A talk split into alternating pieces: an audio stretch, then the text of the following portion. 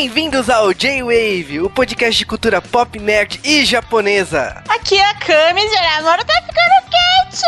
Aqui é o Léo e todo mundo quer me controlar e ninguém quer que eu beije ninguém. Aqui é o Marvin. Vou ficar com quem? Com você? Aqui é o Juba e pai, me ajuda a fazer a barba. Você vê que o negócio vem vindo numa crescente, né? O namoro tá ficando quente, aí depois, sabe, fica aquela coisa É. meio pudica, não posso beijar, não vou te pegar, e vem o Juba terminando com essa fantasia meio freudiana, se pai faz minha barba, sei lá. Não, é, mas começando o J-Wave de hoje, o podcast de Hoje Eu Quero Voltar Sozinho, segundo filme nacional aqui na história do J-Wave. Ó. um mérito, né? E não é trash. Olha só. E a gente tá falando assim desse filme porque realmente, né? Esse filme é um filme que comoveu todo mundo, que fez todo mundo ir pro cinema. A gente marcou na. Todo mundo pra ir na pré-estreia, né? Eu. Zé Morrolezinho. Aliás, foi uma madrugada louca esse dia. Foi. Mas o. é, tipo, fizemos a, a escolha desse filme porque realmente queremos apoiar, ajudar aí o filme. Não é um filme que tem uma divulgação gratuita da televisão, né? Sem citar nomes. Mas eu acho que é a nossa parte, gostamos e quisemos fazer esse filme, né? E tipo, fazer a minha barba, realmente, eu acho que com a minha voz de adolescente faz todo sentido do mundo a minha frase, né? Sabe o que eu acho importante a gente falar desse filme? Não só porque é brasileiro e tal, mas acho que também porque é brasileiro. É um dos poucos filmes brasileiros de qualidade lançados nos últimos tempos. E assim, eu tô falando, eu tenho visto muito filme brasileiro, apesar de eu não gostar muito. E eu, eu digo que vai, cara, esse filme aí tá no, to- tá no top 3 fácil de todos os filmes brasileiros que eu já vi, hein? Ó. Não, eu te falo que hoje eu quero voltar sozinho, eu tava na categoria assim de qualquer filme hollywoodiano na expectativa. Qualquer notícia que saía dele, eu olhava. Eu É também. Então, tipo, que é uma coisa que não acontece comigo com filme nacional. Nenhum filme nacional que, que esteja chegando nos cinemas, eu leio notícia de tipo, ah, tal ator foi anunciado no elenco, tá, tipo, filmaram tal cena na avenida tal. Tipo, não é uma coisa que eu Você, faço. você simplesmente não se importa. É, eu não. não tem valor pra você. Mas o, eu, eu acho que hoje eu quero voltar sozinho, que vem do curta, né? É, eu não quero voltar sozinho. Ele criou uma expectativa muito grande no público brasileiro e foi um- um- uma expectativa que foi atendida, hein? Exatamente. Então vamos direto pro podcast, porque eu acho que tem muita coisa pra ser falada, pra ser comentada, e eu acho que todo mundo aqui tá se segurando, né? Porque foi, a gente tava doido pra falar, mas a gente foi na pré-estreia, depois o filme chegou nos cinemas assim, e tipo, tem muita coisa mesmo pra falar da história, do que, que nós achamos, não tanto da história propriamente dita, mas a nossa opinião sobre o mesmo. Pega a Natasha. Uhul, você vai beber vodka! É, vou beber vai.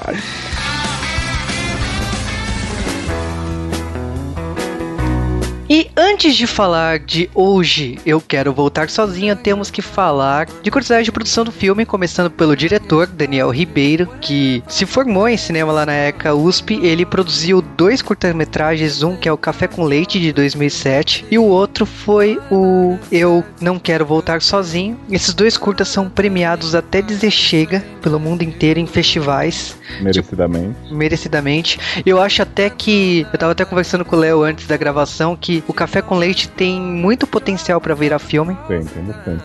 Tem uma história que, que renderia um negócio maior, né? É, que no caso são dois namorados que o um tem um irmão mais novo, o- a mãe acaba falecendo junto com o pai lá, e como eles ficaram órfãos, ele tem que cuidar do irmão mais novo, e isso pena na relação, né, de, de namoro, né, como que fica, né.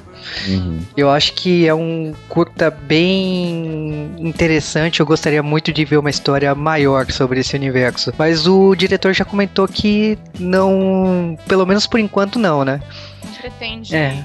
aumentar a história como fez com Eu Não Quero Voltar Sozinho. É, e Eu Não Quero Voltar Sozinho, de 2010, a ge- que também estreou no Festival de Paulínia. Ele conta em 17 minutos, né? 15 minutos, se você tirar os créditos, a história, que é praticamente a história do filme, né? Só que mais direto ao ponto, menos personagens e tal, que é a história do Leonardo, Gabriel e Giovanna. É, ele funciona muito bem, só que é em outra etapa da vida deles, né? De uns dois, três anos antes. E que, tipo, a gente não vai resumir aqui porque vai ser praticamente a gente vai fazer alguns elos aí durante o filme propriamente dito. O filme chegou aqui, estreou primeiramente em Berlim, né? No festival que passou por lá.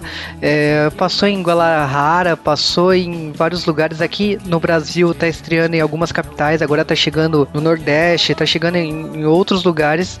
Por causa disso, tipo, não tem muitas salas na, nas cidades. Ah, uma coisa curiosa, talvez seja um nome. É, em, em, português, é, o nome do, do, do, curta é Eu Não Quero Voltar Sozinho, né? E aí eles fizeram o filme Hoje Eu Quero Voltar Sozinho. Mas em inglês, o título do filme, é, eu achei que ficou bem, bem inteligente, assim. Fez uma bela pegada com a questão da, do, do personagem ser cego. E aí o nome do filme é The Way He Looks. Eu gostei muito desse nome, honestamente falando. Não tem nada a ver, né? Um com o outro. Tem. Mas é absolutamente esperto esse filme pra, Você pra, sabe que pra, pra, pra Quando eles anunciaram que iam fazer o longa, o nome eu acho que ia ser Todas as Coisas Boas da Vida, um lance assim. É, o título era Todas as Coisas Mais Simples. Isso. Mas e aí o, o próprio diretor falou que ele achou que era muito genérico, né? E aí ele quis fazer uma referência ao curta, mas ele quis mostrar um pouco dessa desse senso de independência que o personagem criaria a partir de agora. Eu acho até que o nome em inglês ficou melhor que o nome em português, se vocês me permitem a observação. É,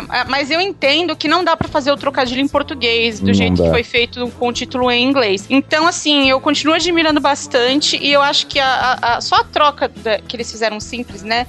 Do eu quero voltar sozinho para o, o não quero voltar sozinho, para mim funcionou perfeitamente e deu um gás, assim, pro, pro, pro filme e eu senti a diferença. Esse, essa, esse pequeno não já fez uma diferença grande na, na história, assim, incrível, né? O impacto que um título teve, assim. Eu, eu achei que teve, para mim teve, não sei. É, a mudança do personagem, né? Acho que a é. postura do personagem de, do curta pro filme é o que faz todo sentido pra mudança do título. E pra mim, tipo assim, é, é o que funcionou. O, o, título pega muito e você. É um título que te pega. Hoje eu quero voltar sozinho e é. tem toda uma estrutura de marketing, tipo, de você entrar no site do filme, você colocar o nome e o cinema cinema que você quer ir e compartilhar no Facebook ou no Twitter o, uma imagem gerada a partir do seu nome e do, e do cinema que você vai. Tem também a ideia do, do cinema, né, pra, pra quem tem problema audiovisual, né, que você baixa um aplicativo e assiste o filme com descrição nos momentos chaves que você não tá entendendo, porque você, no caso, é, é cego. Então, eu, eu achei que, assim, esse filme tem um, um marketing bem interessante no, por trás e que esse aplicativo, por exemplo, para esse filme eu espero que se estenda para outros. Eu acho que tipo é uma coisa até curiosa que no filme também fala de deficiente visual não poder ir no cinema, né? Porque é só as falas, né? É, tem algumas piadinhas sobre ah, você viu esse vídeo do YouTube? Uhum. Vamos ao cinema e, e, e você realmente é, é, realmente quando você para e pensa que tem gente que não consegue fazer isso, né? Que, que não pode desfrutar desse tipo de bobagem, né? Que é pra gente é corriqueiro, né? E aí a gente vê o quanto é importante realmente ter um, sei lá, é, um programa especial, sessões, mais sessões especiais para as pessoas poderem ir lá e, e, com audiodescrição e tudo. Mas ainda bem que podcast já é meio essa mídia, né? Já é audiodescrição sempre, né? Só que por enquanto a gente não pode ajudar a ver um eclipse, tá? é, não, só isso. Mas também ninguém viu o eclipse, a gente estava nublado. É verdade. nem, quem, nem quem tem visão, nem quem não tem. Então, relax. Take it easy. Beleza, então vamos direto pro filme.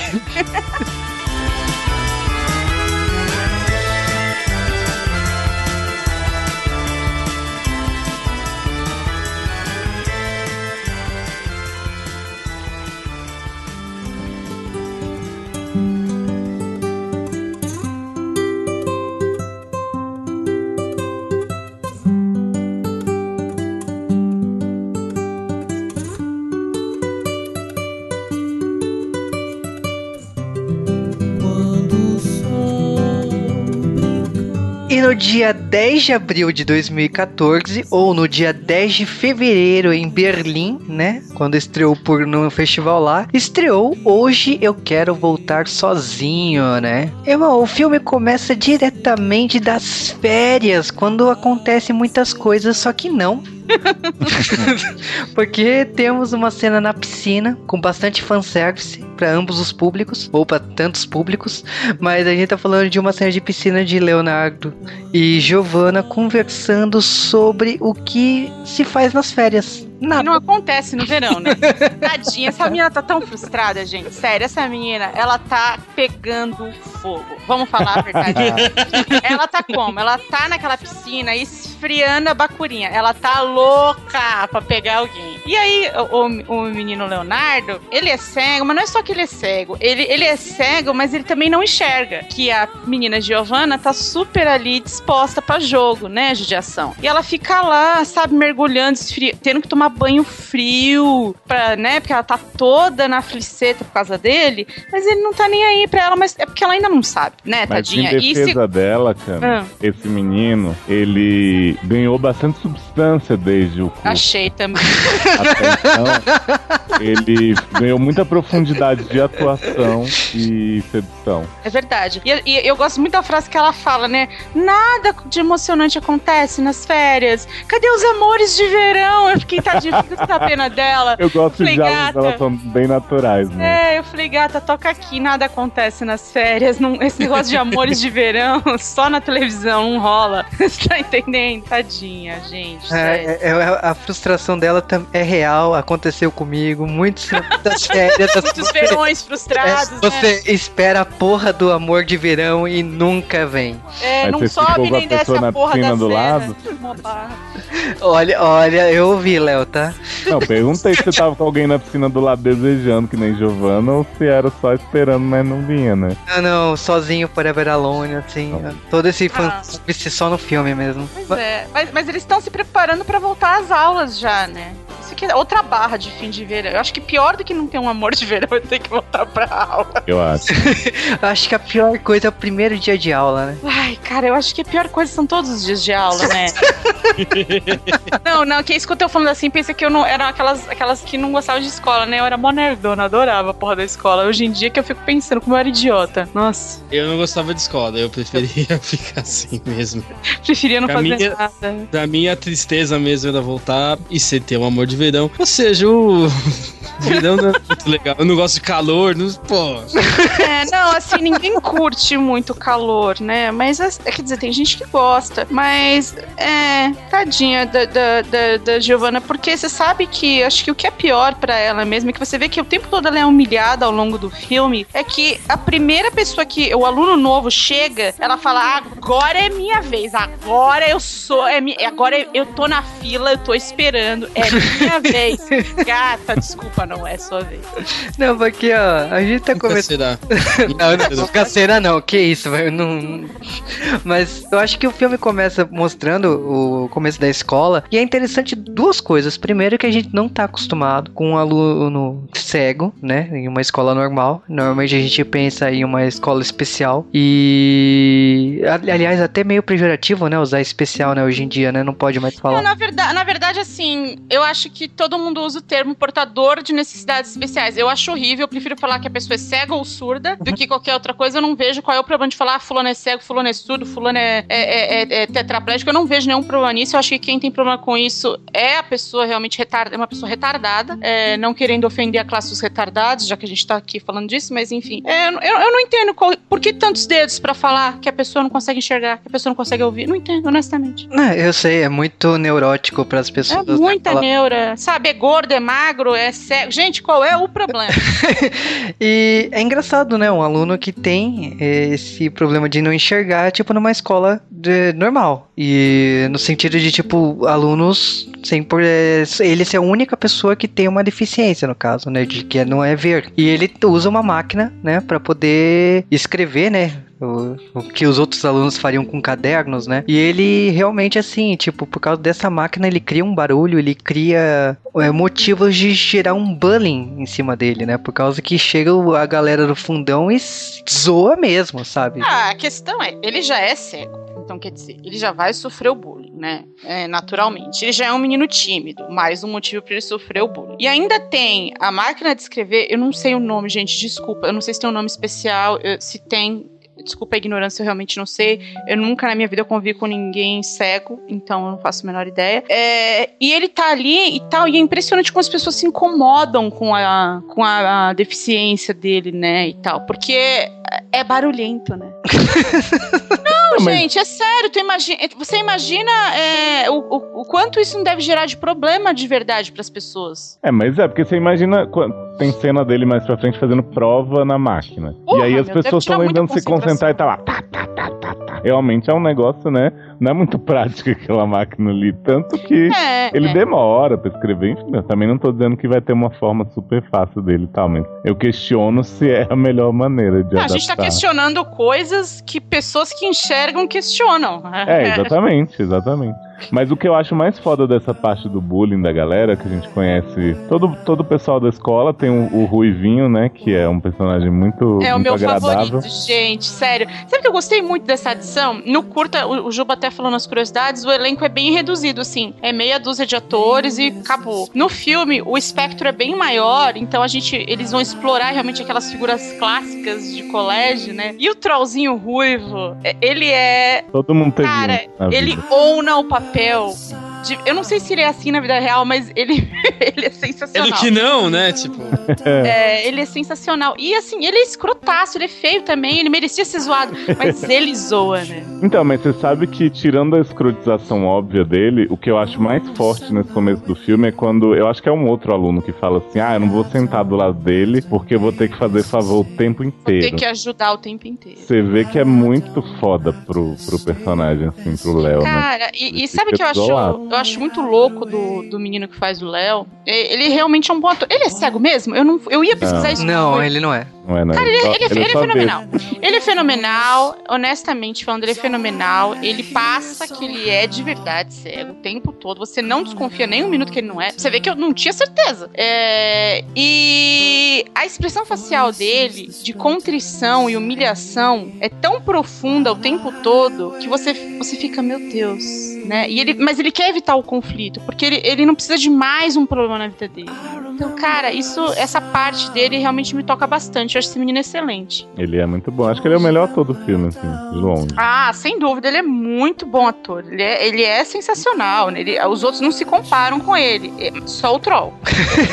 Mas, mas é engraçado que, assim, pelo menos pra mim que assistiu curta, eu tenho a sensação de universo expandido. Então, quando foi mostrada a escola e todos os alunos, e todos os alunos, assim, têm personalidades bem definidas, a ponto de você saber quem é o bagunceiro, quem é periguete, quem é não sei o que, você sabe todo mundo. Então, é uma coisa bem definida e que você já se identifica com séries americanas, com séries brasileiras, tipo, quem é quem. Então, acho que esse universo do filme apresenta bem bem construído, né? A ponto de você, de você não precisar saber quem é os nomes de cada um. Você Não, sabe você não que é precisa saber o nome. O único defeito é que não tem nenhum gordo. verdade, né? É. Isso eu notei. Não faltou. tem nem. As pessoas são extremamente magras no filme todo. São as- os três personagens principais, a Giovanna, o Léo e o Gabriel, eles são esquálidos de tão magros assim. É verdade. Não tô dizendo que isso seja um defeito, não, gente. Cada um com seu, sua forma física. Eu tô querendo dizer o seguinte: no elenco não tem um gordo. E isso eu acho que não condiz com a realidade.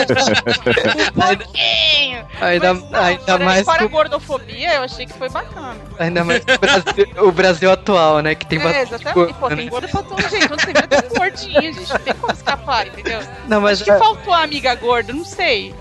a amiga gorda, né? Que ajuda a Faltou a amiga gorda que ajuda também. A amiga, a amiga caminhoneira, né? A Giovana. Amiga- Não, Não, poxa né? não tô indo tão longe. Por que toda gorda tem que ser caminhoneira? Eu não tô entendendo. Achei preconceito também. Também achei, os caminhoneiros, pô. Deixa pra lá. Continuando a história do filme, a gente tá evitando falar de Karina, né? Karina, Ah, imagina, Karina Karina é é demais. Não, o que eu acho é muito engraçado é que assim, quando o Gabriel chega na escola e aí todo mundo põe o olho, né? Menos o Léo, porque, obviamente.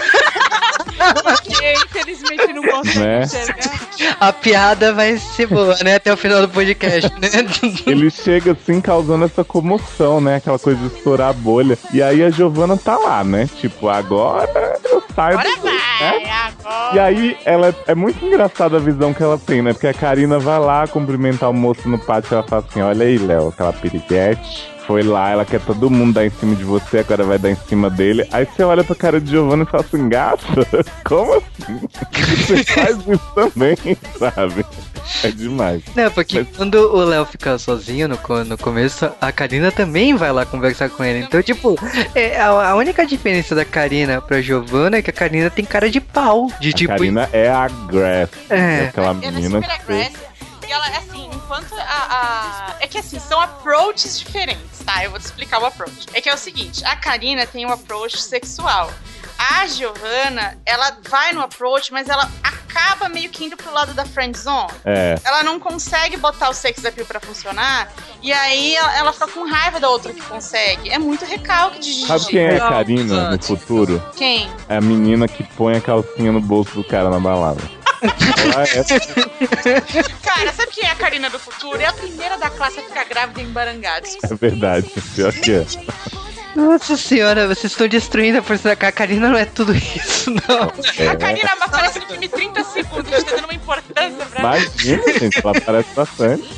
Ela parece bastante, mas ela não é essa, é essa vagabunda que vocês estão transformando ela. Não, ainda não é. Vagabunda, não, gente, acho que ela tem que ir à luta. Também acho. Você vê que a Giovana não vai, se fode. Não, mas eu, eu entendo a Giovana. A Giovana, ela fazia a mesma coisa que eu fazia no colégio. Ela vai lá, faz amizade e se fode, porque nunca vai sair da porra da amizade. Então, tipo, ela chegou no Léo e vai, ah, amizade, vou ajudar você, quem sabe um dia, né? O problema é que ela com o Léo já era uma coisa de irmão, entendeu? Ela também deixou um pouco longe É. demais com ele, entendeu? Ela virou. Ela. Ai, gente, é horrível falar, mas é verdade. Ela virou a, o cão guia dele. Vamos falar em é, palavras claras. Então, na verdade, ela, é- é- não rolava, né? E ela não pode reclamar de nada que aconteceu, porque quando o Gabriel pede borracha emprestada, o Léo vai lá, na maior cara de pau pegar dela, podia ter dito, pede pra essa guria aí, mas não, ele vai lá, malicioso, o ceguinho é malicioso, e aí a Giovana vai e dá a borracha na mão dele pra ele poder agradar o, o bofe. Então, né? É, porque o Gabriel ele chega digno de personagem de anime, né? Com seu momento assim, sou aluno novo. Ele não liga pro aluno que tá usando uma máquina ali na frente, ele senta no lugar e tal. Então você já percebe que, tipo, ou ele não sabe o que tá acontecendo, ou realmente ele não liga pra, Não, pra o nada. Gabriel é uma pessoa que a gente vai notar durante o filme que, assim, desconfiômetro não trabalhamos, né? Então acho que ele só acha que o cara é vintage e usa uma máquina que ele quer. É, né? É hipster, né? Por isso que ele tá É, porque ele usando. fala assim, eu acho que ele é um cara tão desprovido de, de qualquer julgamento. Eu acho que é isso que eles tentam passar durante o filme, que ele é um cara desprovido desse julgamento maldoso e desse preconceito. E, e- e que por isso ele, ele, quando ele escolhe. Ele entra na sala e o único lugar que ele vê livre é aquele. Ele fala: posso sentar ali? Do tipo, sabe? É, é o tipo de pergunta retórica imbecil. Só tem aquele lugar, não tem outro lugar pra ele sentar. Então ele não se incomoda e tal. Ele trata o- Léo como uma pessoa normal, que aliás é o que todo mundo deveria fazer. Então, mas, ele, devia- mas ele devia pensar que o menino não usava borracha, né? Ele tava. Ele fica querendo mostrar os vídeos do YouTube pro menino, levar o menino no cinema. É por isso que eu tô falando que não tem desconfiômetro. O tempo todo ele, ele ficou oferecendo é, atividades visuais pro, pro Atividades sexo. paranormais, né? E acaba virando até uma piada muito, muito suave. Apesar, eu achei que eles conseguiram fazer disso um humor suave dentro do filme. É, é, todas essas piadinhas visuais, sabe? E, cara, eu simplesmente aceitei como, como um alívio cômico. Eu parei de. Eu não julguei nisso. Né, Até porque, né, tipo, do eclipse, de saber dançar. Tem muitas coisas que o Gabriel fala. Você já o que tá acontecendo? Não, na verdade, eu não vi. Então, E é engraçado que, assim, tem uma coisa, tem uma relação do Leonardo com a Giovanna que você é apresentado, num, vamos dizer assim, no primeiro um terço do filme, que é ela levando pra, cá, pra casa, ela abrindo a porta, entregando a chave pra ele, ele entrando. Então, tipo, uma série de coisas que é o cotidiano dele. Quando chega o Gabriel, que mora um pouco depois dele, o, Gra- o Gabriel ele vai possuindo o, esse espaço, né? Por causa que ele vai. ele- Hum, termo pesado, né? Meu Deus. Mas Enfim, a gente tá falando que o Gabriel, por estar morando um- mais perto do, do Leonardo, ele acaba falando assim: Não, Giovanna, você não precisa levar, eu, eu levo, já que eu moro mais perto, você não precisa voltar dois quarteirões pra sua é casa. claro que tem um interesse aí. É, né? que vai na- É é. totalmente. Hum. não, assim, não é totalmente assim, sabe, de bom coração, né? Tá rolando, assim, um clima. E ah, e- sabe o que eu acho muito legal nesse filme? É, é o lance desse clima meio inocente, que eu acho que nem existe mais. Eu acho que a inocência meio que se perdeu na década de 80, talvez. Nem no 80. Não, eu acho que ainda tinha um pouquinho em meados da década de 80, início da década de 90, talvez. É, mas que eles conseguem fazer essa relação, a construção da relação do Léo e do Gabriel, ser uma coisa muito gradual e sensível, que não é nada. É, não é como você vê os adolescentes se relacionando hoje em dia. Eu até quando acabou o filme, eu falei, eu achei tão inocente que chega a ser irreal. É. Eu acho que isso não acontece mais, mas é por isso que eu gostei tanto. Com certeza. É que eu acho que, tipo, tudo começa com trabalho escolar. Tipo, escolhem as duplas, aí fica. Caraca, sacanagem, né? qualquer pessoa é quando a professora. Escolham a dupla que vocês quiserem, contanto que seja menino com menino e menina com menina. Aí a gente vê aquela cena da figurante que tava esperando hora só pra falar, fala assim: Você quer fazer comigo? pra Giovana, né? E aí os dois acabam ficando juntos e a Giovana começa a sobrar partir desse momento no filme, Judiação né? Tá... de Gigi. Hoje. E esse trabalho que demora duas semanas pra ser feito, todo dia tem que ir na biblioteca. Sabe o que, que, é? Gente, sério, esse, você vê que esse filme não pode se passar na, na época atual, porque os caras vão fazer pesquisa na biblioteca. Agora eu pergunto para você, aluninho do colégio, você sabia que sua, sua, sua escola tem biblioteca? Pergunta, você sabe o que é um livro? Ou você Gente, só conhece o que é Wikipedia? Porque eles eu fazem acho que... cartazes. Gente, quem faz cartaz? Sério. Assim, eu fazia, né? Eu fazia, purpurinava tudo, adorava jogar uma purpurina nas coisas. Gente, mas hoje em dia não tem mais isso, não. ainda bem, porque. Não, ainda bem não. Eu acho legal, pô. Eu acho que as crianças. Para, Juba, as pessoas levam a apresentação no press, no presi, Imagina, gente. O povo vai no data show e. Né, é lógico, o pessoal leva uma, uma animação em 3D pra apresentar agora. Leva um holograma, né? pô, holograma, né? Leva óculos 3D, né, pra sala, né? claro. né? Eu acho que você faz essa, essa coisa vintage de ir pra biblioteca pesquisar na Barça, sabe? Acabou isso. Aliás, né? Falando nisso, o que, que, será que as pessoas que vendiam Barça estão fazendo hoje em dia, né? Caraca, Faliram, né? Boa pergunta. Vendendo hologramas, né? Eu acho que estão vendendo hologramas. data show de porta em porta. é, o data show é o preço de uma Barça hoje em dia.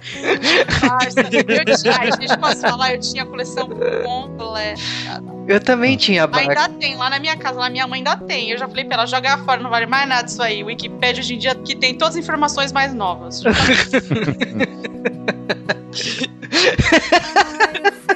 Mas é engraçado, voltando vai, ao trabalho, é que esse trabalho dura duas semanas, como vocês frisaram bem, e é engraçado que, tipo assim, lógico, eles não vão ficar fazendo a porra do trabalho o tempo todo. Então, tipo, rola aquelas... Quase nunca, né? É, quase nunca, né? Mas peraí, gente, não é assim que se faz trabalho escolar? É assim. Porque era assim que eu fazia. Quando... Porque na minha época que eu usava Barça, né? Ai, não, eu, não devia, eu não devia ter dito isso.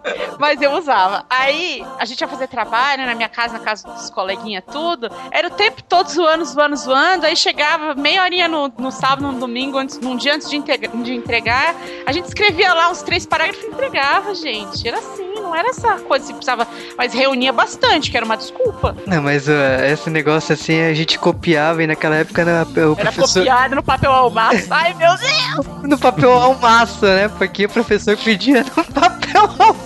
Pode Mas, aí o professor não tinha como pesquisar no Google se a gente copiou a frase, então passava, entendeu? É, é, é isso que é o diferencial. Mas falando. Hoje não tem jeito, é só jogar no Google. O professor digita três frases, três palavras né, da frase e já acha já a descobre do... a origem. Bom sempre que eu podia copiar os parágrafos tudinho da parte.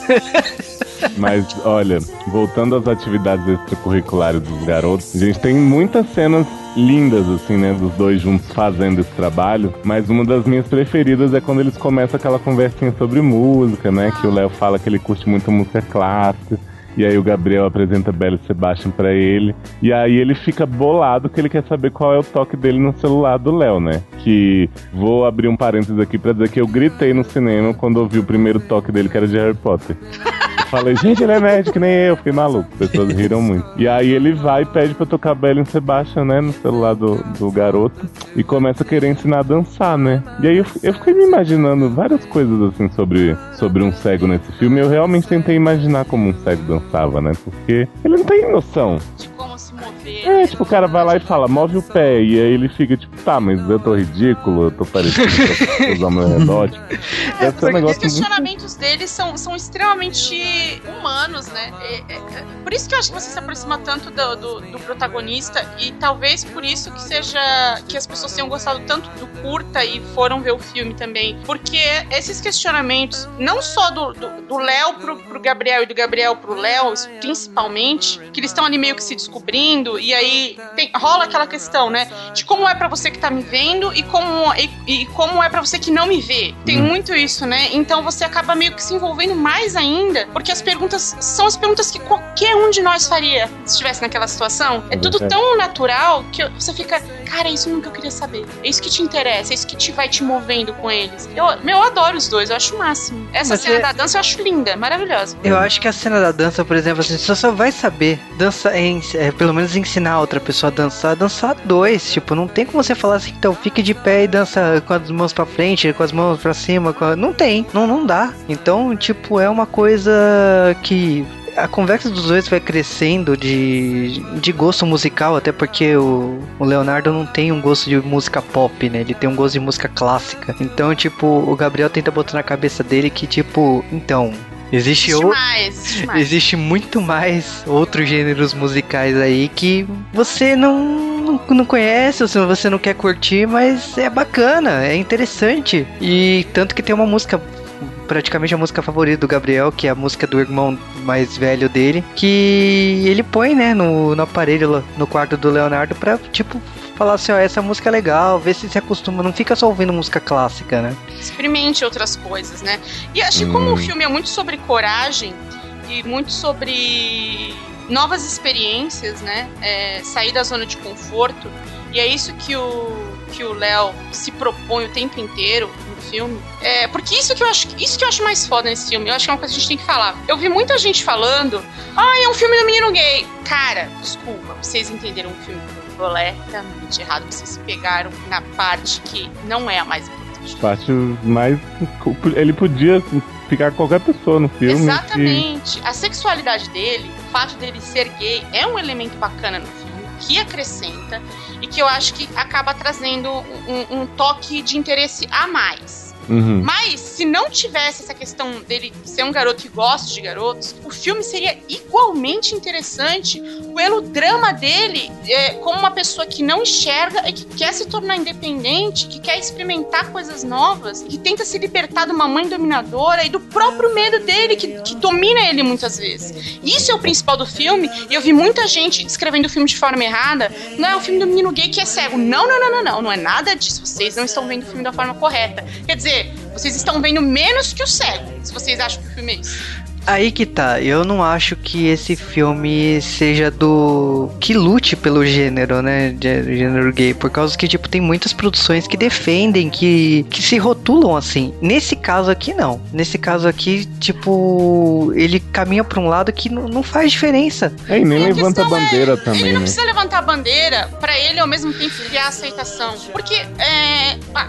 a gente foi ao cinema, né, Ju? A gente viu ali. Quem é que tava muito assistindo o um filme ali na nossa sessão? Você percebeu que a maioria era ou mulher ou era público gay. Sim. A, a, a, a taxa de homens heterossexuais era uma minoria massiva era, sei lá, vai, jogar aqui, vai, não quero ser também exagerada, mas vamos dizer que 30% era de homens heterossexuais assistindo. Tô jogando um número absolutamente randômico. Mas, mas é bem menor que, que, isso. Eu acho que era até menos que isso. É, mas eu acho que, de certa forma, cria uma, entre aspas, bandeira de aceitação pela forma como tudo é colocado com delicadeza e como uma coisa bem romantizada mesmo, bem, bem delicada. E que não. E, e que. Eu odeio falar isso, mas que não agride, você entende? A, a, família brasileira, entre aspas, falando isso. Eu acho isso uma puta babaquice, eu não tô nem aí se agride ou não. Eu, Camila. Mas eu acho que isso é um chamariz para as pessoas. E isso é uma coisa positiva, talvez, não sei. eu acho que, tipo, existe coisas que a um, E, aliás, tem muita coisa aqui nesse filme para ser defendida, né? Principalmente é um dos detalhes que mais se foca aí não é a sexualidade do personagem, é sim que ele é cego, tá? Então, eu acho que é muito importante na, na altura aí do filme que tá sendo construída a relação dos dois. Uma coisa, primeiro, que tipo, é, no, é normal de qualquer pessoa. Quando você começa a conhecer uma, uma pessoa melhor, você acaba se afastando dos seus amigos. Isso é uhum. normal de qualquer relação. E isso fica óbvio com o papel da Giovanna Porque a Giovanna começa a se sentir rejeitada a ponto de falar assim: não, ele, ele brigou comigo, não quer nada, acabou. Tipo, não tem mais amizade. Então ela fica brigada, ela não faz mais nada com ele. E. Não, Juba, mas peraí. Você tá, você tá colocando a questão esquecendo de um fato muito, muito importante na vida de Giovanna, que é o seguinte: da festa, a eles gente. for- não, eles foram pro cinema e não chamaram ela. É. É um absurdo isso na vida Não, mas dela. eu, eu, Tadinha, gente. Vocês têm que entender a situação, né? Ela, ela, ela, tava, ela gostava do do do Léo e tinha um quê pelo Gabriel. Tinha uma aflicida pelo Gabriel. É, quando ela começa a perceber que os dois se bastam, que os dois fazem coisas juntos e que, na verdade, nem lembram da existência dela, isso é uma coisa que magoa muito ela. E eu entendo ela totalmente nesse momento, porque o protesto dela, vocês nem me chamaram pro cinema. Porra, vocês não têm consideração por mim? Não, mas eu falei Ah, esse negócio foda do isso. cinema meio brincando, mas assim, eu até li um pouco mais do que eu imagino que eles queriam passar no filme. Hum. Eu penso que na situação dela, assim, ela conviveu a vida inteira com o Léo. Ela provavelmente sempre se. tipo, sempre deixou de fazer muitas coisas que ela queria tratar com ele nas coisas que ele poderia fazer. E aí, a partir do momento que, tipo, o Gabriel acabou de chegar e eles foram fazer uma coisa que foi meio dele se doar, assim, pelo cara, porque ele não, não teria como aproveitar a experiência do Uhum. cinema, né, por completo. Eu acho que ela pensou assim, putz. Ele foi fazer um negócio só pelo cara, assim, tipo, foi pra um lugar que ele não, não É quando ela nem- começa a perceber. Eu acho que é. É. quando a ficha começa a cair pra ela e é por isso que ela se incomoda tanto. Porque é, ela não é uma pessoa preconceituosa nem nada disso, mas é, pensa um pouco na frustração que é você gostar de um, de um cara e você descobrir que na verdade ele gosta de garotos também. Isso deve ser meio barra. Uhum. Nunca É, me mas eu acho- mas eu- seja uma barra isso. Eu conheço pessoas que aconteceram isso, assim, de descobrir e rola uma decepção porque fala assim, nossa, mas sou tão feia nesse caso, de, tipo, a ponto de a pessoa querer uma pessoa que não, que não é uma garota, né? Então, tipo, é, é- entra nessa discussão. Então, É, a pessoa se- é, isso é neura também de mulher. né? Não, mas é neura de inferioridade que não tem sentido, porque tem tipo, sentido. isso isso não significa que essa rejeição seja porque ela é feia, significa que ele não, Não, é gosta. simplesmente ser o seguinte: se você é homossexual, você. Um homem homossexual pode até se sentir atraído por uma mulher, mas, gente, não vai rolar. Eventualmente não vai dar certo isso. Do mesmo jeito que uh, uh, você tem a menina que, que, que, que é lésbica e tal. Gente, não adianta, a menina não vai querer ficar com o cara, não vai. Sabe? Isso eventualmente vai dar errado. Então, é, eu imagino que tem alguma frustração dela nessa parte, sim. E você percebe que ela começa meio que se colocar é, nessa situação meio de provocar as coisas, de ser meio provocadora dos dois ali, não de forma agressiva, mas meio que pra tentar meio que comprovar o que tá acontecendo de uma forma sutil, talvez até. E... Mas ela, você vê que ela não se surpreende de verdade quando quando o jogo é aberto de vez, ela não fica, ah, meu Deus, que choque, nossa, nunca ia imaginar. Ah, mais ou menos, né? Ela sai pra pegar mais bebida e desaparece. É aquele, momen- é aquele, aquele momento da, da taxa, né? Não, mas ó, a gente tá falando assim, a gente tá comentando da- dessa barra, mas é o seguinte, tem a né, questão do cinema, mas eu, acho que a questão do cinema, uma coisa, você marca, você não programa a sua vida, pelo que você tá, pelo, assim, ah, vou fazer, eu vou assistir o cinema É. aqui. Foi uma coisa que aconteceu, ah, então, vamos no vamos, sabe, foi aí. Ela se ofendeu a ponto de, de rolar esse afastamento, depois já entra a, a festa lá, que o Gabriel tá- ataca como DJ, né, então... Adoro esse uso. Ataca de. Taca como DJ.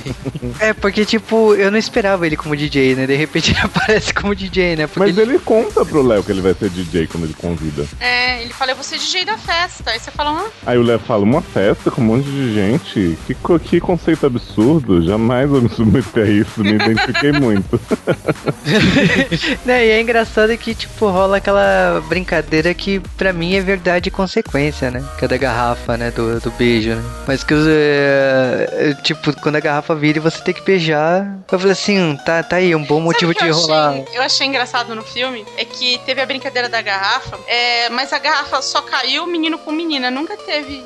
É, então, porque, tipo, naquela roda tinha muito mais menino do que menina. Eu tava esperando que ia Eu rolar. estava esperando rolar um- Inclusive, eu achei que o Bully ia tentar beijar o Léo, assim, pra alguma coisa, porque ele era bem rustido, né, gente? Nossa, mas a hora que ele vem com o cachorro, é algo realmente assim que você fica pensando, tem gente que é filho da puta, né? Eu fiquei apavorado, porque assim, é uma situação que, que aconteceria em qualquer escola, porque você eu sabe que também. adolescente é um bicho muito, muito maldoso. Real. Eu achei real. E eu achei que eles iam seguir em frente com o negócio do filme, eu fiquei desesperado. Ainda mais que aquele cachorro era horroroso, né? Aquele... Cachorro de Karina, né, gente? Não poderia. Ah, ah, o bebê, né? Ela ainda é bebê, né? Onde tava a Karina nessa hora, gente? Tá um monte de gente se pegando, ela não tá nem observando e vendo que estão usando o cachorro dela? Ai, não sei, eu acho que ela tava escutando. eu acho que ela tava escutando a DR da Giovanni e do Gabriel Eu acho que ela tinha uma câmera no banheiro e ela tava esperando pra ver se eles iam adiante. se eles iam pegar, né? Eles iam se pegar.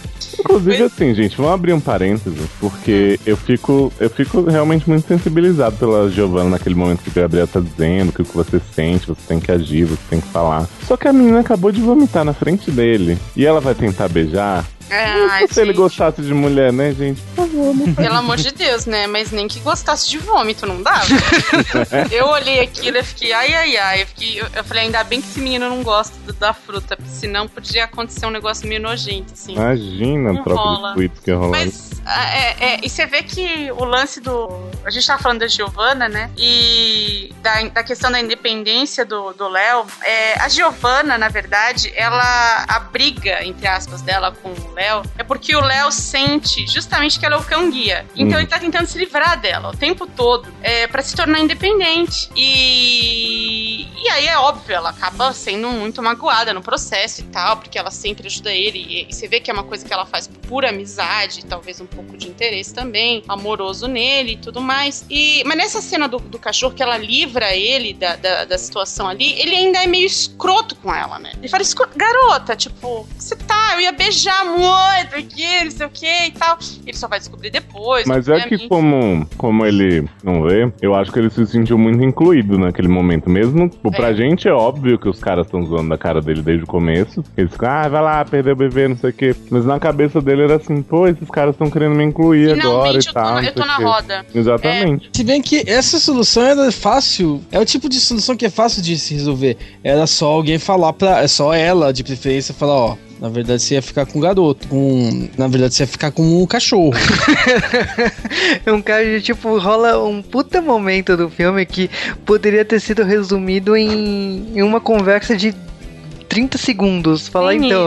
Mas, mas ela não queria humilhar ele. Isso, eu, eu entendi perfeitamente ela não fala nada. Porque assim, ela, ela, ela falou assim: meu, ele não precisa passar. Ele não precisa saber, ele não precisa passar por mais essa. E ela acaba tomando uma dele, obviamente. E, e, e aí fica aquela coisa assim, cara, você vê o que são as ironias do destino, né? A menina tá super te ajudando, ela te livrou de uma mega humilhação e você tá aí sendo escroto com ela. Mas a, a vida é assim, as coisas acontecem dessa forma. E eu acho que essa cena ela evolui pra questão de é, do, do, beijo, né, do ah. Gabriel e do Léo de uma forma muito bacana, porque o Gabriel tá lá e o Léo tá falando, né? Ninguém quer que eu beije ninguém.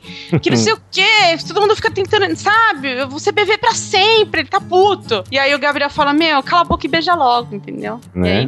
E, aí, e o que é a cara do Léo depois que o Gabriel se afasta? É surreal, gente. A atuação desse menino realmente palmas lentas. Viu? Porque é, palmas lentas. A é. menininha de 12 anos dentro de mim vibrou muito. ele parecia uma menininha de 12 anos, né? Eu falei, gente, que bonitinho. E aí ele, ele, e ele fica totalmente sozinho ali naquela situação. E eu falo, como é que ele vai voltar pra casa agora? Eu fico. Isso me preocupou. Eles nem entraram nesse mérito, mas eu fiquei super preocupada. Eu também fiquei pensando que. Fiquei super preocupada com isso, né? É, mas depois vem aquela fase do PG e agora o que vai acontecer? Porque é. o Gabriel desaparece apavorado, porque ele não sabe se o Léo gostou, se não gostou mas também não aparece para pegar o feedback. é complicado situação, porque ele tá com medo, o outro tá louco pra dar o feedback, mas ele não aparece para pegar o feedback. E aí fica não, aquela coisa. Né? Não só isso, mas ele faz questão de, de esconder meio que, falando, ah, não aconteceu nada, tá muito bêbado, não fiz nada. É, não, não lembro de nada. De nada. Não, mas é engraçado que, tipo assim, ele deu o beijo, eu não entendi muito bem, porque ele deu o beijo e falou assim, você não quer beijar ninguém, então você vai ver, toma. E tipo, ele cai fora e fica assim, puta, eu fiz merda, né? Porque é aquele momento que você fala assim, passei do limite de amizade, né? E aí, tipo, ele não sabe mais o, o que acontece. Só que a, a, desculpa da bebedeira é aquela coisa, né? Todo mundo que bebe fala a mesma coisa. Ah, esqueci, esqueceu caramba. As pessoas não esquecem quando bebe. Tá pensando o quê, gente? Que é como alcoólico assim, desse é. jeito? Pelo amor de Deus. Não, não funciona assim. Só que a coisa vai evoluindo pro acampamento, né? Que vai, vai rolar a viagem da escola, vai rolar toda a pressão em casa, porque o Leonardo vai, fica brigando com os pais. Tem o plot do, do intercâmbio, né? Que a gente não comentou aqui. Que ah, o... mas acho que a gente podia até falar depois do intercâmbio da mãe dele, que a gente nem falou da mãe ainda. Mas uh, tá rolando um crescimento aí do Leonardo de querer independência, né? E que a Giovanna até tava ajudando. E tem esse acampamento que é o momento ideal, assim. Então, tipo, eu quero viajar, não quero ficar tão preso em casa. E quero ir. E, tipo, ele vai. Eu acho que é nesse momento que completa o, o, o círculo aí de você entender o Leonardo, por causa que ele chega lá no acampamento, ele tem os mesmos traumas que qualquer adolescente que é extremamente tímido tem, só que a diferença... Eu sou feio, ele fala, eu sou muito feio, tadinho. E que não quer tomar banho na frente de ninguém, né? Aliás, e a cena do banho, hein? que vocês acharam? parabéns. A, a, cena do banho justifica esperarem o ator ter 18 anos. É, parabéns a todos os envolvidos. realmente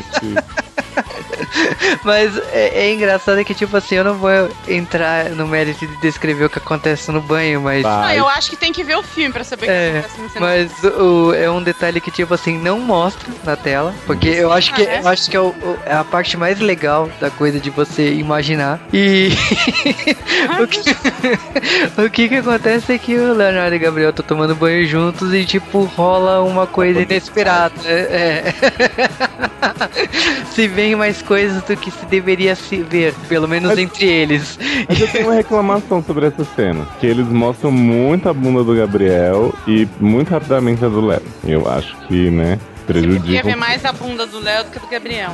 É porque o Gabriel é meio reto, né? É muito magro, né? Ele é muito esquálido. É. Eu acho que o Léo tem uma substância a mais, né? É que o Léo rolou fanservice o filme inteiro, né? Ele na cama, se for falar de. Verdade, gente. Nossa, a cena da cama também é muito legal. É verdade, a masturbação, né? Eu achei ótima essa cena. É bom porque assim. o... Não, Juba, por que, que você tá rindo? Eu achei que foi colocado de uma forma, uma forma bacana. Eu não achei que foi uma coisa assim que você fala, ai, que. Ai, olha lá, ele tá batendo punheta. Eu achei que foi tão é. bonito. Eu tô rindo pelo sentido de, tipo, você falar masturbação. Eu não iria falar a palavra, por isso que eu, eu fiquei rindo, não é pelo. Por que? Não pode falar masturbação? não, eu achei engraçado. O que, que eu, eu achei... falei? Que pegou no pau dele e ficou lá. eu achei legal essa, essa parte aí, porque no curta, o Gabriel esquece o moletom e tal, e aí quando o Léo tá lá pegando o moletom, cheirando, sei que o Gabriel volta e vê, né? E no filme eles não fizeram isso, eles deixaram lá o Léo passar a noite. Ele... É uma cena muito bonita, assim, que ele tira a roupa, veste o moletom. É uma coisa meio de realmente ele tá querendo se envolver com o cara, sabe? Tipo, é uma coisa tipo, tá. É tá o sensorial dele, né? É. é. E aí ele completa com aquela mãozinha boba lá. Eu achei. Isso, que é, isso é muito doido. Para pra pensar. Como ele não enxerga, ele não vê. O único. A, a única sensação uhum. que ele tem sensorial é essa mesmo do, de, do cheiro, ou da voz, ou do toque. E, e, e, aí ele tem ali aquele moletom que obviamente deve ter o cheiro do, do outro. E como ele não pode fantasiar em imagens, ele veste o, o, o, edre, o edredom, o, o, o moletom, e, os, e isso é a fantasia dele. Cara, isso é muito louco. Mas, isso, é, isso é muito, isso é muito bem pensado, cara. Isso é muito bem pensado, isso é muito profundo. Eu acho que o filme tem, faz muitas referências ao curta. E essa do moletom, tipo, é pontual, assim, ela entra e você já sabe em que momento que o filme tá chegando, né? Por causa que o, o moletom no curto ele é muito importante para você entender quem gosta de quem e, tipo, o motivo, né, do Leonardo devolver o moletom. Uhum. Aqui é totalmente diferente o que vai acontecer. E acho que no acampamento a cena mais importante é do chuveiro mesmo, né? A do chuveiro e, e a da piscina, a da, piscina. da madrugada, né? Que eles estão lá na piscina de madrugada e que, ah, no caso, ele volta tudo gripado, né? Que os pais ficam falando assim: ah, você queria liberdade e volta tudo doente, né? Gente, qualquer um fica doente, viu? Dica. Né? Cego, não cego, perneta, todo mundo pega gripe. E, Sabe dica. um medo que eu tive nessa cena? Hum. que ele vai andando e tal, ouve os barulhos Que ele da caísse no lago. Não, eu achei que eles estavam, tipo, dizendo assim, ah, vem pra cá, não sei o que, quem é que precisa de, de roupa de banho, né? Aí ele faz aquela cara, assim, tipo, meio assustado, meio animado. E eu achei que eles não iam estar pelados e que o menino ia entrar pelado e eles ia rolar uma humilhação, assim. Graças a Deus Você não achou? teve. Ah, não, graças a. Deus. Não dá, Eu, eu também achava isso. Eu acha- eu achava exatamente por causa que, tipo, eu tenho trauma de porques, né? Essa Uhum. cena.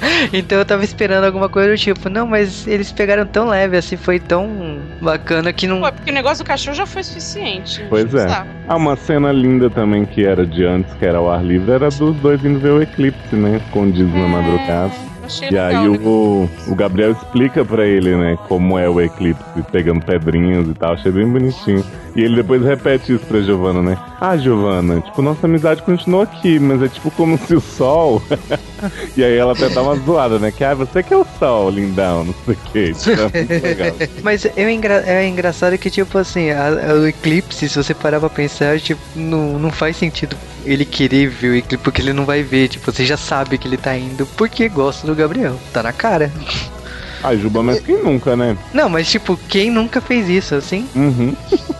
De ver o eclipse só por, né? Ah, ele faz meio, e, tipo, mesmo o cara sendo cego, tipo, ele teve aula na escola, provavelmente ele deveria saber o que é um eclipse e tal. Mesmo ele não vendo. Mas, mas é por amor.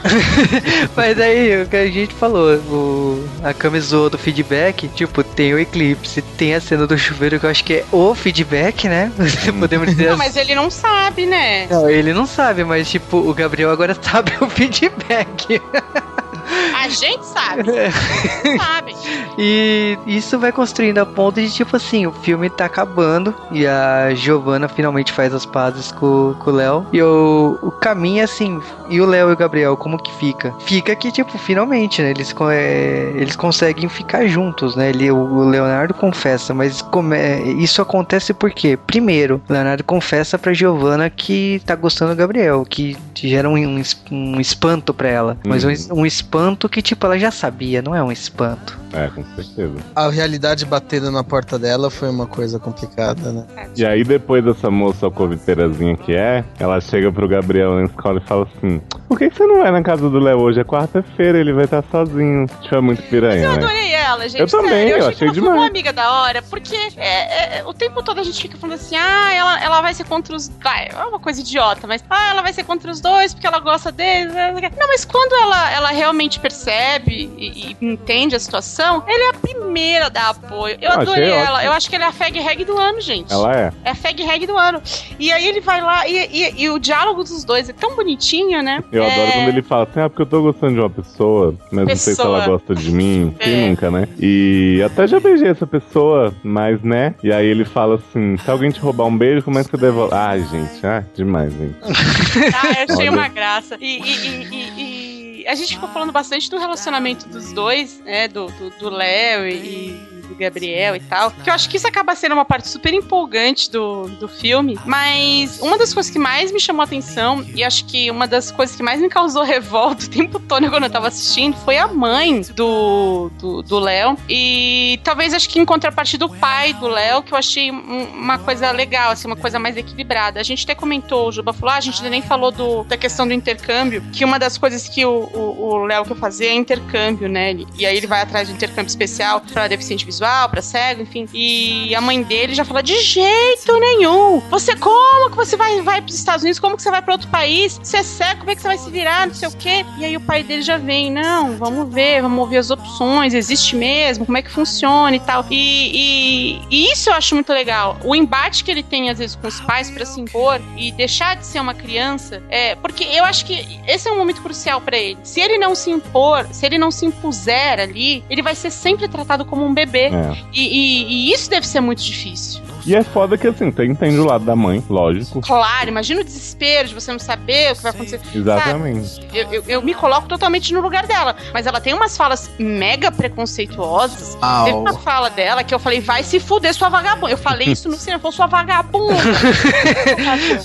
Mas olha, eu te falo que, tipo, primeiro, você tá tocando no assunto que assim, é um adolescente que tá numa época que tá querendo sua independência, seu espaço, e que tem esse problema da mãe exigir, né, de, de ficar em casa, essa proteção absurda que, você, que ele não aguenta mais. Tem essa ideia do, do, do primeiro amor, né, podemos dizer assim, uhum. e dessa coisa que está sendo construída, da, da rejeição dele da escola, porque o bullying dele na escola é o que ele deseja, né, mudar de outro país, porque ele, ele tá cansado de sofrer aquela humilhação, ele tá cansado daqui, da, ele da, quer mudar de cenário. Né? Então, é, é uma coisa que assim, eu sofri bullying na escola, era uma coisa que eu desejava também. Eu achava que mudando de escola ia mudar as coisas, só que você tem que mudar você mesmo. E eu acho que é isso que também o filme passa, porque o, o, com a chegada do Gabriel, você percebe que ele começa a mudar a dinâmica, até porque o Gabriel não trata ele como cego em nenhum ele momento. Ele nem lembra que ele é cego, ele isso. quer levar ele no cinema, ver vídeo do YouTube.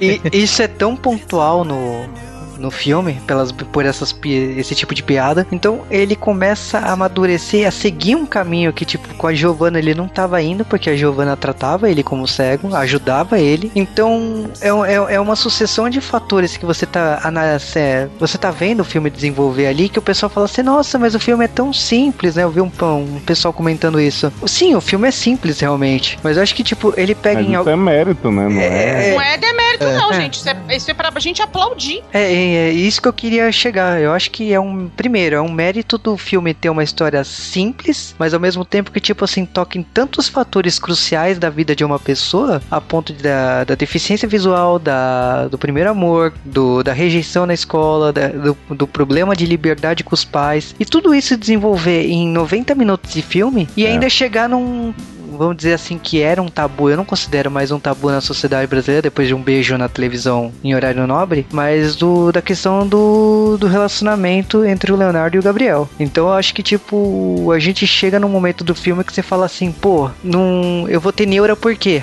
Tipo, é um filme belíssimo, a relação dos dois é belíssima. E eu acho que, assim, uma das coisas que a gente nem citou aqui do, do pôster do filme, né? Que é eles andando de bicicleta. Que é, é para mim, assim, é uma piada, né? Porque, tipo, o, o Gabriel anda o tempo todo de bicicleta com o Leonardo atrás, né? Em algumas cenas, né? E no final o filme, assim, depois que eles já assumiram um namoro, tem até um bullying na escola. Cara, é sensacional a cena. Essa, uhum. Na verdade, essa cena é essa que o Juba tá falando. Uhum. a cena final é o, é o trollzinho falando assim: E aí, ô, ô, ô Leonardo, tá saindo tá indo embora com namorada, que ele sempre fala com essa voz, né? E, e, ele, ele... e o Léo sempre anda, tipo, pegando no braço dele, né? Porque ele, e ele é pra... não tem a menor dúvida. Ele porque os, os, cegos, eles seguram no braço para se guiar, né? Aliás, a melhor coisa, a dica, né? Eh, para você que quer ajudar uma pessoa eh, cega, é, não, não pega ela pelo pescoço e vai levando, deixa ela segurar no seu braço, tá? Que ela vai se guiar bem melhor. E aí ele, ele faz assim, aquela sutileza de. Ele tá segurando no braço e ele automaticamente vai, segura a mão dele. E aí todo mundo mundo bate palma e aí vira alguém e fala assim: se fudeu, hein, Fulano? Cara, a hora que isso acontece, o cinema vem abaixo. É demais. É hum. muito bom, é muito bom. Eu Não, me senti essa... já uma lavada nessa cena. E essa coisa do, da bicicleta, né, que é meio pós-créditos, assim, passa um pouquinho de crédito, uhum. passa isso. Eles comentam no filme, né, tipo, tem uma hora que ele fala assim: ah, isso aí é tão possível quanto eu andar de bicicleta. Isso. Então a lição que eles passam no final é que tudo é possível, né? É, não, não existe não existe impossibilidade quando você quer fazer alguma coisa, né? E, cara, a cena da bicicleta é sensacional, é muito bonita, sabe? É tipo, não sei te explicar, é poético mesmo, né? Eu, mas mas eu, você eu... fica no cagaço, não fica não?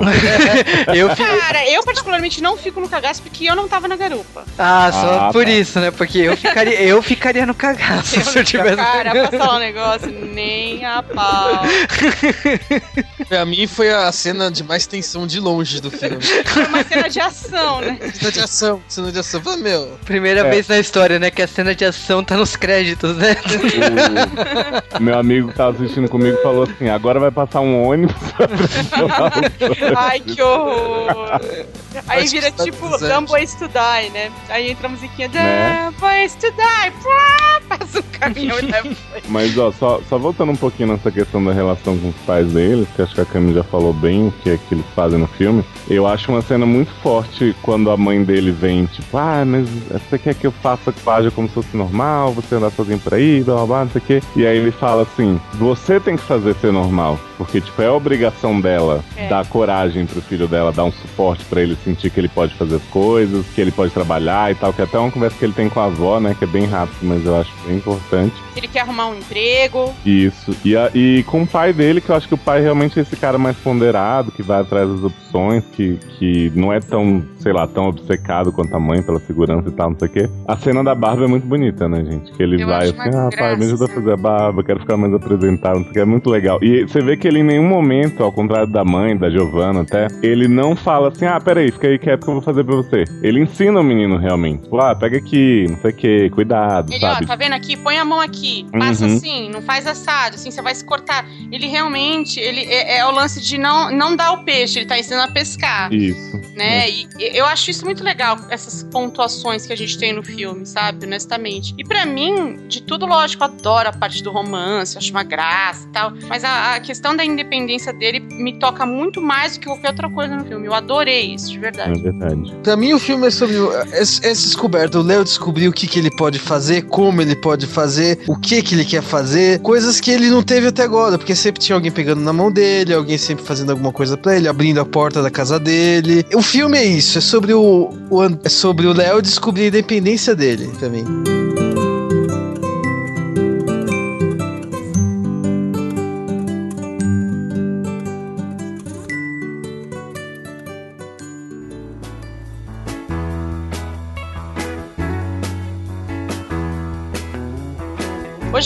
Voltar sozinho. Que filme sensacional. Eu quero, de verdade, assim, bater palmas para Daniel Ribeiro, que é o diretor e é o roteirista. Quero bater mais palmas ainda pro menino Guilherme Lobo, que fez o Léo no filme, né, o papel principal. Eu, honestamente, eu nunca tinha ficado com vontade de ver um filme brasileiro como eu fiquei com vontade de ver esse. Uh, justamente porque ele é tudo o que os outros filmes brasileiros não são. Ou, na verdade, porque ele não é tudo que os outros filmes brasileiros são, que é aquela coisa engessada e que sempre me lembra o ranço de novela. Eu tenho um problema sério com, com, com o cinema brasileiro. Eu acho que é, tudo é feito no Brasil acaba aparecendo num episódio, um capítulo de novela. Isso me aborrece extremamente, é, porque aqui a gente não consegue fazer uma divisão de gêneros é, em, quando o assunto é, é, é TV, cinema. É, isso me deixa puta, enlouquecida. Eu acho que os roteiristas brasileiros que escrevem para TV e para cinema, eles não conseguem se diferenciar, eles não conseguem ter é, manter a personalidade, mas ao mesmo tempo se ater ao formato cinema ou, ou, ao formato TV. Eu acho que eles acabam misturando. Isso prejudica demais o cinema brasileiro. É, mas isso, é, isso com, com, com, esse filme não acontece. Bom, se bem que o, Daniel Ribeiro também nunca fez nada em TV, nunca vi, pelo menos. É, mas ele, talvez justamente por não ter esse envolvimento com grandes redes de televisão e tudo mais, ele é um cara que traz uma coisa nova. É. Um, um, uma, uma, inovação mesmo, assim. Porque a gente não vê essas histórias. A gente falou que é uma história assim. Esse é o grande mérito desse filme. Ô, Camis, você diria. Então que ele é mais autoral? É, eu acho que sim. É, Talvez. O que eu quero dizer é que ele não tem o ranço mesmo, sabe? Talvez da parte técnica, que eu sinto muito. É, eu acho que o elenco ajudou muito. O fato de você ter nesse elenco atores desconhecidos. Eu já tinha visto, talvez. Eu vi o pai do Léo em série de TV. Ele fez uma série da HBO. É, eu vi a mãe em alguma novela, mas eu não me lembro qual. E acho que tinha uma professora que também era de alguma novela, mas whatever, também não me lembro qual, então não tem o menor impacto. Mas eu quero dizer, o elenco não ser o elenco viciado do que a gente já vê na televisão fez uma baita diferença. E, obviamente, o roteiro não ser um roteiro escrito por uma pessoa viciada do que a gente vê na televisão brasileira fez uma baita diferença. E eu senti esse impacto, e aí eu falei assim: isso é um filme. Isso é um filme de verdade. E, e, e eu não acho que cinema, para ter valor, tem que ser uma grande produção, mega boga, que nem os americanos fazem e tal, porque, no fim, roteiro é, é 90% do negócio, gente. E eu acho que esse filme prova isso. Eu, eu, honestamente, eu acho que é um dos melhores filmes brasileiros que eu já vi. Tem outros que eu gosto também, que são feitos aí dentro dessa massa meio, misturada de TV e tal. É, mas esse eu acho que tem um lugar especial. O curto é muito bom, quem não viu ainda vai ver. Mas o filme é uma evolução sensacional. Você vê que eu tô falando há horas e eu não paro, né? Então, realmente, é, se você não viu no cinema, porque a gente sabe, ficou super pouco tempo, a gente foi ver na pré-estreia, acho que da, faz duas semanas que a gente foi ver, eu não sei quanto vai ser quando sair esse podcast, mas a gente foi ver na pré-estreia e acho que o cinema ficou, o filme ficou 10 dias em cartaz.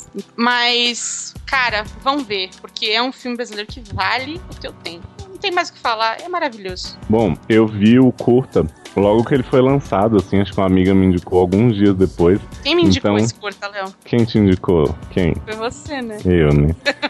e aí eu tenho um pouco sentimento com ele, acho que todo mundo já teve isso com alguma coisa, de quando ele, quando anunciaram o longo e tal, lógico que eu fiquei mega feliz de ver, mas eu senti uma coisa de, não, é meu eu que vi primeiro, ninguém uhum. pode gostar, sabe? Mas é incrível, assim, que quando eu soube do longo, eu comecei a seguir os, os atores no Twitter, e eles são todos muito fofos, assim, os três, e eles ficam zoando uns com os outros. Então você vê que é uma coisa de, de interação deles que eu acho que ainda contribuiu muito também pro, pra qualidade final do filme. E eu senti coisas vendo o curta que eu senti tudo de novo agora no, no, no filme, assim.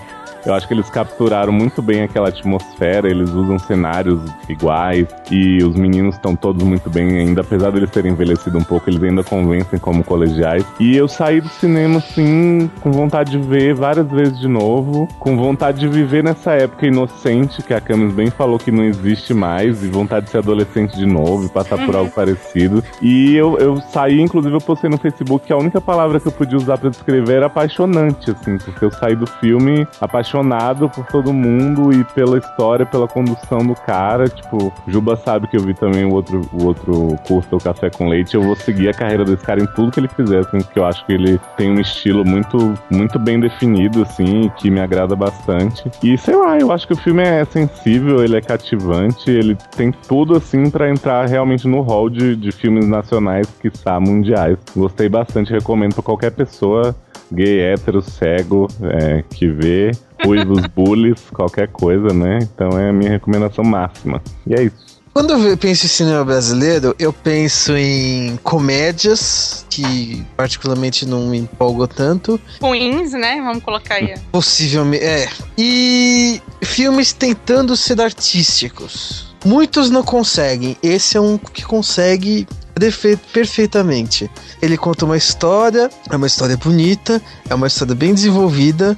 Os personagens são todos. Os, os personagens que têm voz tem bastante personalidade. É um filme muito bom. Eu recomendo para todo mundo. É um filme muito interessante e espero que todo, todos os envolvidos tenham muito sucesso nesse deles. Cara, falando do Hoje Eu Quero Voltar Sozinho, eu falo primeiro, antes de falar do filme, falar que o cinema nacional é uma coisa que não é criticando o cinema nacional, mas em, o que a Camis falou é uma verdade da, da diferença de mídia da televisão pro cinema. Não é tão culpa dos roteiristas dos, e dos diretores, é culpa do público, é culpa de, de uma indústria engessada pela televisão brasileira. É, é uma culpa de vários níveis, assim, que infelizmente não precisa sair uma obra que nem essa para mostrar que a gente tem potencial para produzir bons filmes. E que muitas vezes os recursos de fazer filme nacional, como a gente sabe que acontece de trazer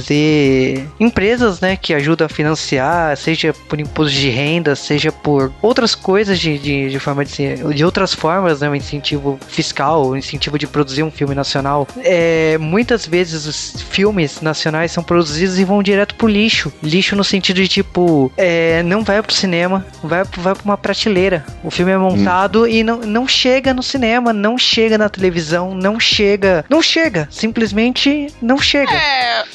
desculpa te interromper. Só chega se for. É, se tiver uma ajudinha daquela emissora, né? Uhum. É, é, isso que, que me frustra, sabe? Saber que tem muitos filmes que estão sendo rodados, alguns bons, outros ruins, mas que infelizmente nunca terá a luz do dia porque não tem apoio, não existe incentivo, não existe ajuda para isso. Eu acho que também é um dos motivos de eu falar assim, não, eu quero apoiar esse filme sim. Eu, sei, eu acho que tem que ter mais filmes desse tipo na, no cinema, na, na televisão. E o Daniel Ribeiro ele fez é, um roteiro aí belíssimo. Eu só tinha assistido os dois curtas dele. Eu, eu espero que ele adapte aí. O filme custou 2 milhões e 500 mil reais. Tipo, só na, na semana de lançamento no Brasil faturou 400 mil reais. É um mérito que tá de parabéns. É uma quantidade restrita de salas e se tornou o quinto filme na, no, na estreia, né, daqui do Brasil. Num, numa estreia que não tem como concorrer com Capitão América. Então, tipo, uma, um filme que tem salas tão contadas, faturar 400 mil reais é algo que pra bater palmas. E acho que é, espero, né, profundamente, que esse filme seja a ponta de um iceberg que mude a indústria do cinema nacional. No sentido de não, não que, a gente não tá falando de trazer mais histórias de um gênero, histórias de. Não, a gente tá falando que,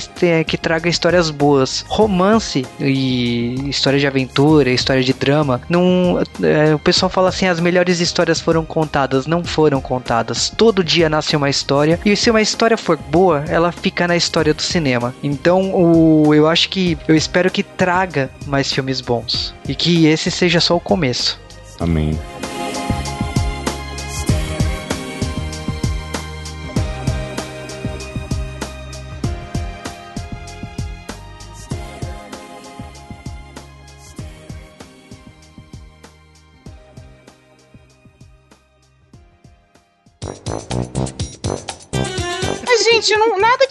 É pra ser um erro. Vocês podem usar normal, porque não, eu não considero um erro. Vocês que consideram. É, o, o do Pequena Sereia, do, do pênis do Tritão, eu tive que colocar nos erros de gravação. Aquilo não podia entrar no podcast, não.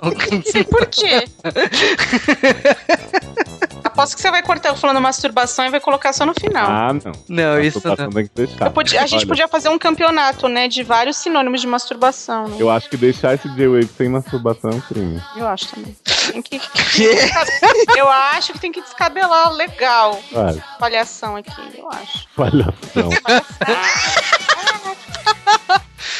Palhação. Tá ficando quente, hein? Ficando quente esse podcast, hein?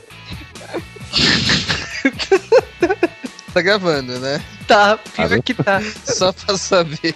Não, tá, o pior que tá gravando, o pior que eu vou usar. Isso que é pior. Namor tá ficando quente, hein? Mais do que você imagina, meu filho. tá pegando fogo. Ah, não tem piscina gelada que apague esse fogo. Eu acho que eles deviam depois fazer uma versão unrated. Vou fazer a versão XXX, é. né, tio? Mas Ai, hoje eu quero trepar sozinho. Hoje né? eu quero.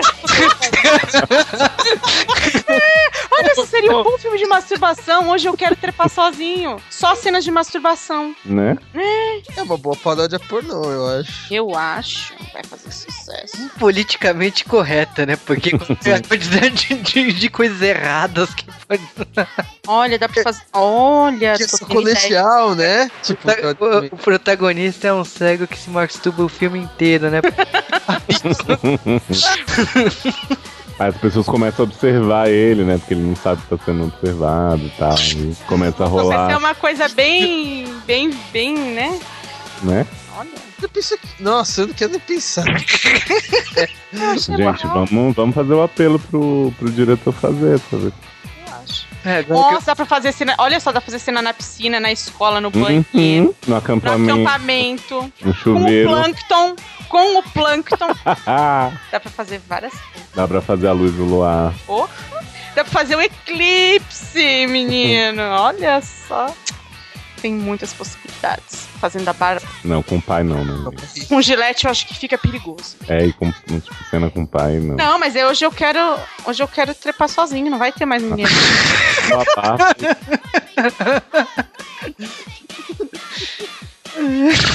Cheio de solos, então, né?